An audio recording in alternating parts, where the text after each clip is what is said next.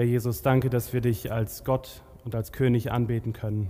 Danke, dass wir uns dir, wie, wie wir, dass, dass wir uns dir neu hingeben können und dir vertrauen können, Gott, dass du mit uns bist, Herr. Hab Dank, Jesus. Amen.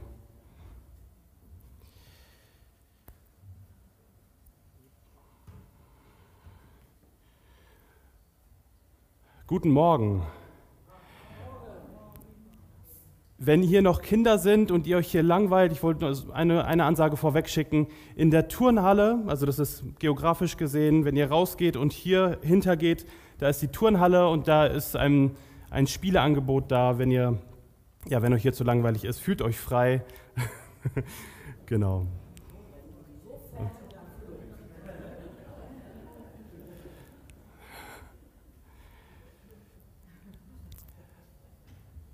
Vor zehn Jahren lag mein Leben wie ein Scherbenhaufen vor mir. Ich war da, wo ich niemals sein wollte. Kennt jemand von euch dieses Gefühl? Ich war nicht, wo ich sein wollte, und zwar zurück. Ich war zurück in Deutschland. Gott hatte in dem Jahr, das hinter mir lag, etwas Unglaubliches getan ja, und das Unglaubliche auch durch mich getan oder ich durfte da irgendwie so beobachten, wie Gott was, was tut und irgendwie daran Anteil haben. Er hatte mir in Paraguay diese Schar von Kindern anvertraut. Diese Kinder, die so Schweres durchgemacht haben, die seelisch so verwahrlost waren. Ganz ehrlich, also Hunde in Deutschland äh, erfahren teilweise mehr Fürsorge als manche dieser Kinder, mit denen ich es da zu tun hatte. Und das war nicht immer leicht, in diesem Kinderheim zu arbeiten, wie ihr euch vorstellen könnt. Aber ich habe so oft erlebt, wie, ja, wie Gott mir seine Liebe gegeben hatte, wie Gott mich geduldig gemacht hatte und, und mir quasi mich so erfüllt hat mit seiner Liebe, dass ich doch ja, geduldig mit ihnen umgehen konnte und ähm, ja, einfach durch kleine Liebestaten einen Unterschied in ihrem Leben machen konnte. Und nun saß ich da nach diesem gesegneten Freiwilligenjahr. Ich war tatsächlich in einem Gebetsraum. Ähm, da war so eine Zeit der Ruhe. Und ich saß wie vor dem Scherbenhaufen meines Lebens. Ich weiß nicht genau, ob ihr das am Livestream seht. Hier ist ein Scherbenhaufen vor mir. Sonst ist der gleiche Scherbenhaufen Haufen auch auf dem Bild zu sehen. Ja, ich, ich war quasi auf diesem Rückkehrseminar zurück in Deutschland und wurde von der bitteren Realität meines Lebens eingeholt. Und jetzt mal so eine Bestandsaufnahme, die harten Fakten, ähm, die, die, damals quasi diesen Scherbenhaufen auf, ausgemacht haben. Meine Eltern hatten sich scheiden lassen, als ich nicht da war. Ich hatte das irgendwie nur so am Rande gehört von meiner Schwester, die mich besucht hatte, so von wegen, bete mal für, für deine Eltern, die lassen sich in wenigen Tagen scheiden. Ähm, meine Familie brach infolgedessen auseinander. Das Haus, das ist auch eine Folge davon, das Haus, in dem ich quasi mein ganzes bisheriges Leben verbracht habe, wurde verkauft und meine besten Freunde, der, der Halt, den ich, den ich vorher hatte als, als Teenager, ähm, die ja, waren alle ganz schön beschäftigt und waren zerstreut und wir haben uns so ein bisschen voneinander entfremdet. Das war der Scherbenhaufen vor mir, das war das Willkommen zurück in Deutschland für mich. Ja, mein bisheriges Leben war plötzlich an ein Ende gekommen. Ist in deinem Leben schon mal was in Scherben gebrochen? Ich nehme hier jetzt mal eine Scherbe weg. Ist etwas in Scherben gebrochen? Sind dir mal die Sicherheiten deines Lebens weggebrochen und du saßt da wie ich vor diesem Scherbenhaufen deines Lebens? Vielleicht ist es nicht so brutal gewesen, vielleicht ist nur eine Scherbe rausgebrochen. Ähm, ich kann mir aber gut vorstellen, dass wir alle das mal in, in irgendeiner Weise erlebt haben, dass wir so eine Scherbe auf einmal in der Hand hatten. Ja, früher oder später erleben wir alle so Scherbenmomente. Das können kleinere oder größere Krisen sein. Vielleicht war es, waren es die gesundheitlichen Beschwerden, die auf einmal stärker wurden. Vielleicht war es dann darauf folgend quasi eine, eine ähm, ja, böse Krankheitsdiagnose. Vielleicht war es die Arbeitslosigkeit, die, die du erlebt hast. Oder eine finanzielle Not, die dir den Boden unter den Füßen weggezogen hat. Oder es war der Verlust eines Familienmitgliedes oder eines guten Freundes, vielleicht eine Ehekrise. Ja, was, was sind die Scherben? Woran denkt ihr, wenn ihr an die Scherben eures Lebens denkt? Wo ist etwas in deinem Leben weggebrochen sodass es kein Zurück zu diesem heilen Zustand mehr, mehr gab, sondern nur noch quasi nach vorne in eine ungewisse Zukunft. Ja, Krisen führen uns immer unverhofft in Entscheidungssituationen.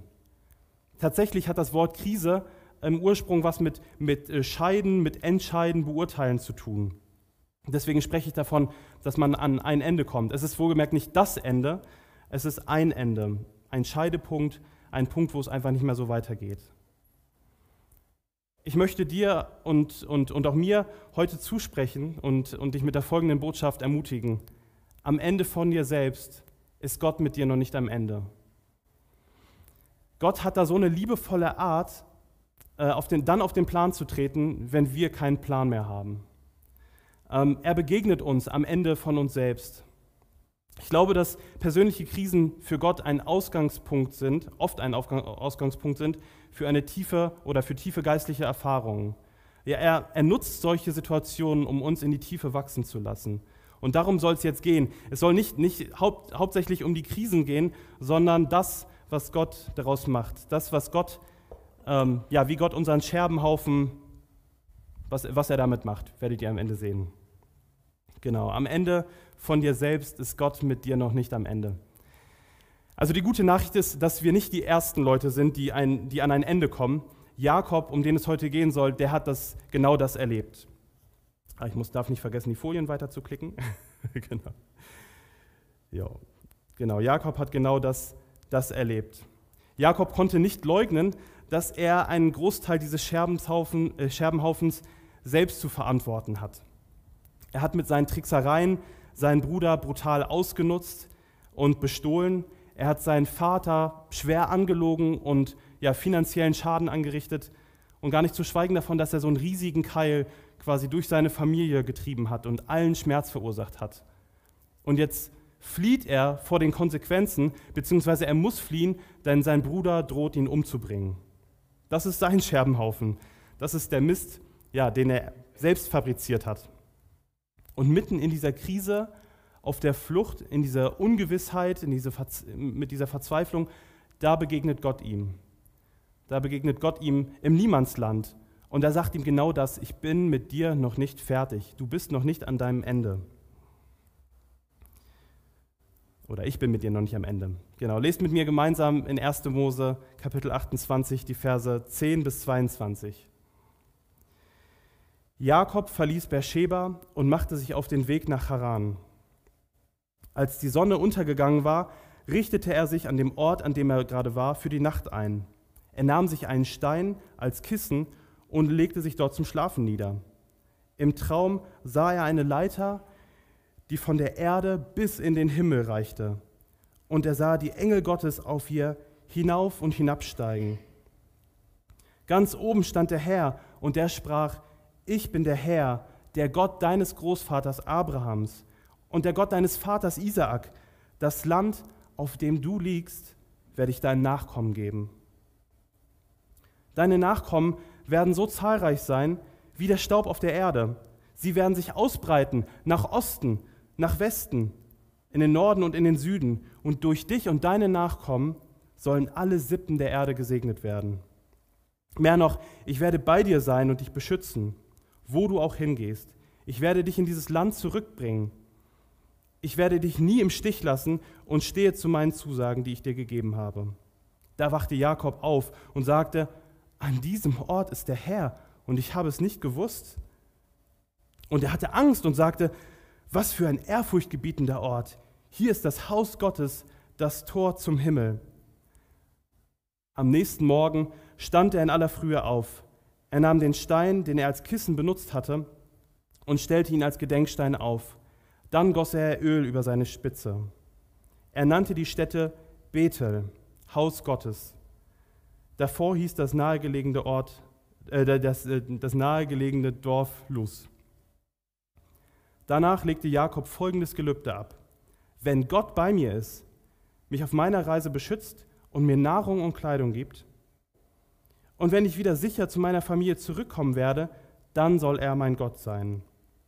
An der Stelle, wo ich den Gedenkstein aufgestellt habe, soll das Haus Gottes sein. Ich will dir den zehnten Teil von allem geben, was du mir schenkst. Ja, im Traum sieht Jakob Engel, die zwischen dem Himmel und der Erde auf und hinabsteigen. Da ist so eine Art äh, Treppe, Leiter, vielleicht ist es auch eine Rampe, man weiß es nicht genau, was dieses Wort bedeutet. Es könnte auch eine Rolltreppe sein, deswegen habe ich eine Rolltreppe mitgebracht. Und was Gott hier macht, ist, dass, dass, dass er Jakobs Blick weg von seinem Scherbenhaufen lenkt, hin zu dem, ja, was bei Gott so läuft.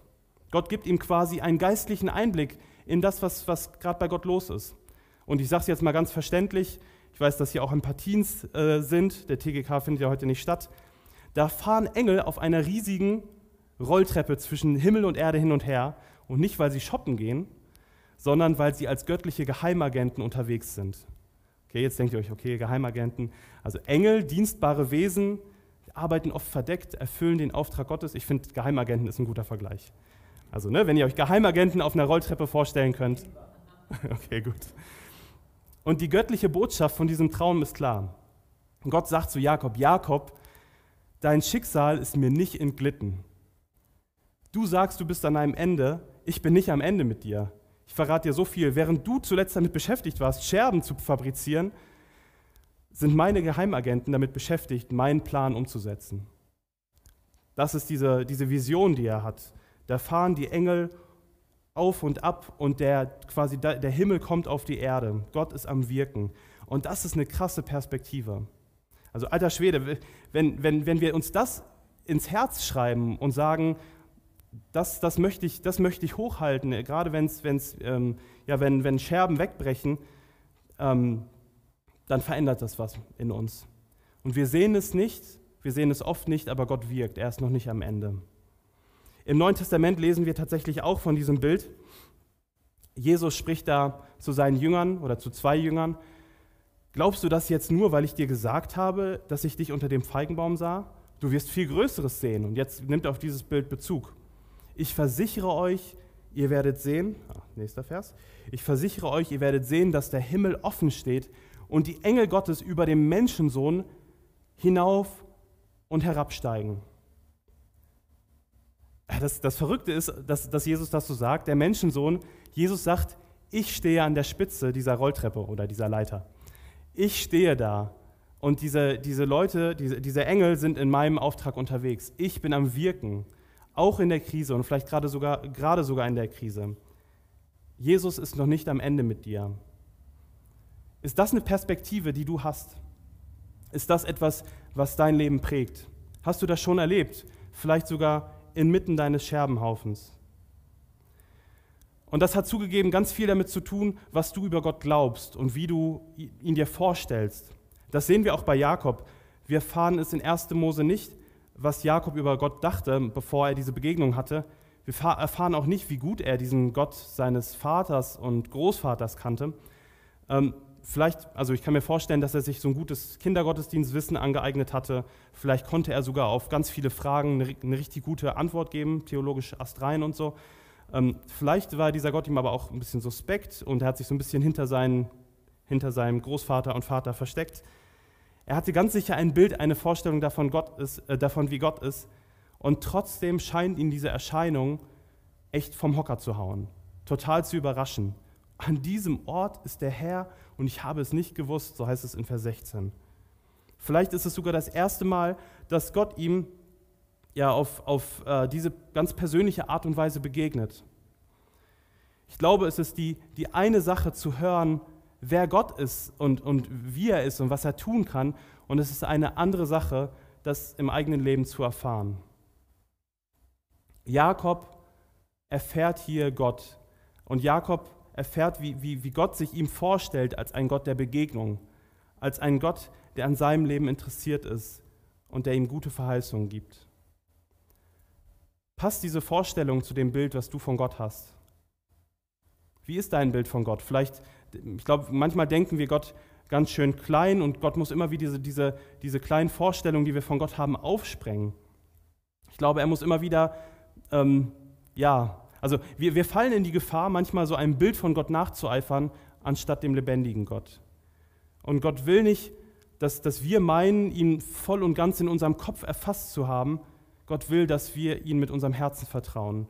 Und unser Kopf, dabei dürfen wir dabei nicht ausschalten. Ganz besonders in den Stürmen unseres Lebens ist, ist das, muss, das, muss das eine Wahrheit sein, die uns prägt. Also Gott ist am Wirken. Gott sprengt unsere kleine Perspektive von ihm. Und wenn das in unser Herz rutscht, dann erfahren wir, wie Gott mit uns noch nicht fertig ist. Aber die berechtigte Frage ist ja, was macht Gott denn jetzt? Was macht Gott jetzt mit meinem Scherbenhaufen? Und wenn wir von den Erlebnissen von Jakob hier lesen, dann lesen wir davon, dass Gott Jakob voll die krasse Verheißung gibt. Also der muss nicht nur baff sein von dieser Erscheinung Gottes, die ihm ja schon umhaut, sondern von dem, was Gott sagt. Gott sagt hier, das Land übrigens, du denkst, es ist irgendwie ähm, ein Niemandsland, wo du gerade einen Stein gefunden hast, um deinen Kopf hinzulegen. Ich sag dir, dieses Land gehört dir und deinen Nachfahren. Übrigens, ne, dein Nachfahren, richtiges Stichwort, du wirst eine große Nachkommenschaft haben. Du wirst Segen haben. Ich werde dich beschützen. Ich werde dich leiten, weil du wirst zurück in dieses Land kommen. Und ich bleibe dir treu. Ich lasse dich niemals im Stich. Ja, Jakob hatte einen Scherbenhaufen fabriziert und Gott überschüttet ihn mit unglaublichen Verheißungen. Das ist so krass und das, das schmeckt uns oft nicht. Weil wie geht das? Jakob baut nur Mist und Gott beschenkt ihn so reich. Vielleicht hört ihr hier so ein bisschen den, den älteren Sohn aus diesem Gleichnis vom verlorenen Sohn. Der ältere Sohn findet das ja gar nicht gut, dass der Vater diesen äh, verschwenderischen Sohn wieder mit offenen Armen empfängt, der das Erbe verschleudert hat. Ich glaube, besonders wenn wir versuchen, uns was bei Gott zu erkämpfen, dann kommen wir damit nicht ganz klar. Wenn wir versuchen, uns seinen Segen und seine Gaben zu verdienen, da ist Gott brutal. Und zwar brutal liebevoll. Er begegnet uns nämlich nicht als ein Herr, bei dem man sich Pluspunkte verdienen kann, sondern er begegnet uns als ein liebender Vater, der uns gerne seine guten Gaben gibt. Er gibt von Herzen gerne. Ja, versucht doch nicht, Geschäfte mit ihm zu machen. Wenn, wenn man das Gelübde, Gelübde, das Jakob da am Ende ablegt, liest, dann, dann, muss man, also da, da muss man sich echt fragen, ob er verstanden hat, wie reich Gott ihn beschenkt. Gott verheißt ihm diesen großen Segen, der einfach so eine, seine, der, oh Gott zeigt ihm einfach seine bedingungslose Liebe zu ihm. Und Jakob fängt an mit, naja, also wenn du das machst ähm, und das, ja, dann könnte ich es mir vorstellen, dann kannst du auch mein Gott sein. Das hört sich ganz stark danach an, als ob, als, als ob Jakob noch gar nicht verstanden hatte, was Gott da von ihm will. Als ob, als ob Jakob so eine vertragliche Beziehung mit Gott eingehen möchte. Ähm, und diese bedingungslose Beziehung, diese Liebe, die Gott ihm zeigt, ja, so etwas in den Wind schlägt. So, ich möchte die Kontrolle behalten über die Beziehung zu dir, Gott. Also, ähm, wenn du das und das machst, dann, dann bin ich dabei. So. Jakob musste das erst lernen, dass Gott an einer ganz anderen, ähm, ja, an einer ganz anderen Beziehung interessiert ist. Interessanterweise liest man, wenn man, also wenn man so 1. Mose durchliest, ein paar Kapitel weiter in 1. Mose 35 nochmal davon, dass Jakob genau an diesen Ort wiederkommt oder dass er da wieder nach Bethel kommt. Und da erneuert Gott wieder sein Versprechen und das zweite Mal quasi, da dankt Gott, äh, da dankt Jakob Gott einfach nur mit einem Opfer. Und diesmal bleibt er dann ruhig und legt kein Gelübde ab. Vielleicht hat Jakob da was verstanden. In der Bibel wird es an einer Stelle einmal ganz schön krass ausgedrückt. Da heißt es, ich habe Jakob geliebt. Und der Kontrast ist dann ganz schön stark, weil da steht auch, und Esau habe ich, äh, Esau hab ich gehasst, also seinen Bruder. Jetzt will ich gar nicht auf große theologische Diskussionen eingehen. Ähm, mit Jakob ist auch nicht nur Jakob als Person gemeint, sondern das ganze Volk Israel. Aber lasst euch das mal auf der Zunge zergehen. Ich habe Jakob geliebt. Ich schließe meinen Bund mit ihm und ich halte meinen Bund mit ihm. Ja, auch mit seinem Nachkommen. Ich schütte meinen Regen, äh, mein, mein Regen reichlich. Nee, das ist jetzt sein. Ich schütte meinen Segen reichlich, nicht meinen Regen seichlich. Ähm, ich schütte meinen Segen reichlich über ihn aus. Ja, Gott hält uns die Bundestreue. Er steht zu seinem Wort und zu seinen Verheißungen, die er gegeben hat. Was heißt das? Was heißt das für unseren Scherbenhaufen? Wenn wir diesen Text lesen, dann frage ich mich, Vielleicht ist, ist unser Scherbenhaufen dieser Ehrfurcht, erbieten, äh, erbieten, Ehrfurcht gebietende Ort, an dem Gott uns begegnen möchte. Vielleicht möchte dir Gott gerade wenn du vor diesem Scherbenhaufen sitzt, dir seine Gnade sichtbar machen und greifbar machen.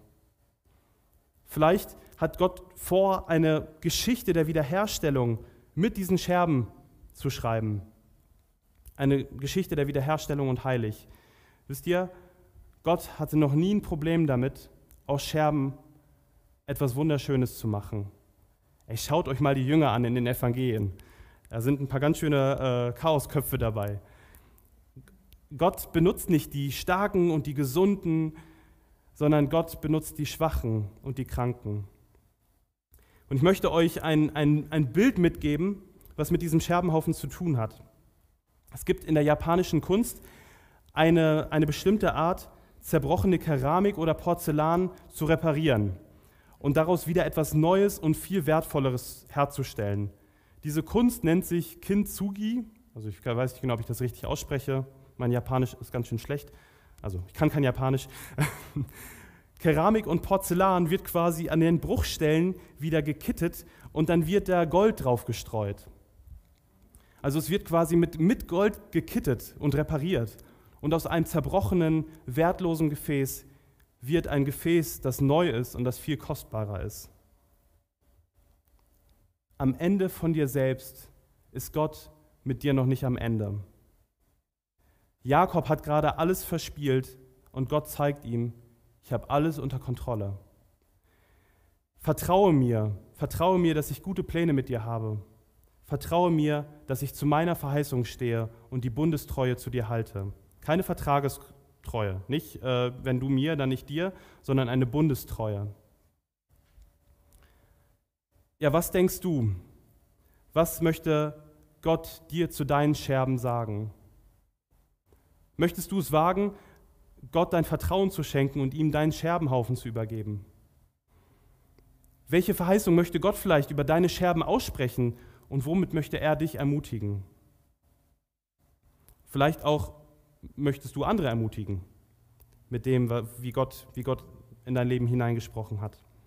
Und was kannst du ja ganz praktisch tun, um diese Verheißung Gottes im Gedächtnis zu halten? Wisst ihr, ganz oft verstehen wir Gottes Wege nicht und das, das müssen wir auch nicht. Gott lädt uns ein, ihm zu vertrauen. Und Jakob fiel es ganz schön schwer, diese Kontrolle abzugeben und Gott von Herzen zu vertrauen. Also wenn es dir so geht, dann bist du nicht alleine. Aber ich möchte dich einladen, es mit Gott zu wagen. Nach dem Gottesdienst ähm, habt ihr die Möglichkeit, ja, auf jemanden zuzugehen, für dich beten zu lassen. Nutzt diese Gelegenheit. Gerade wenn du das erste Mal sagst, Gott, ich möchte dir meinen Scherbenhaufen geben. Gott, ich möchte dir vertrauen. Dann sprich doch jemanden an. Gott möchte deine Krise dazu gebrauchen, um daraus etwas Schönes und Wertvolles zu machen. Am Ende von dir selbst ist Gott nicht am Ende. Amen.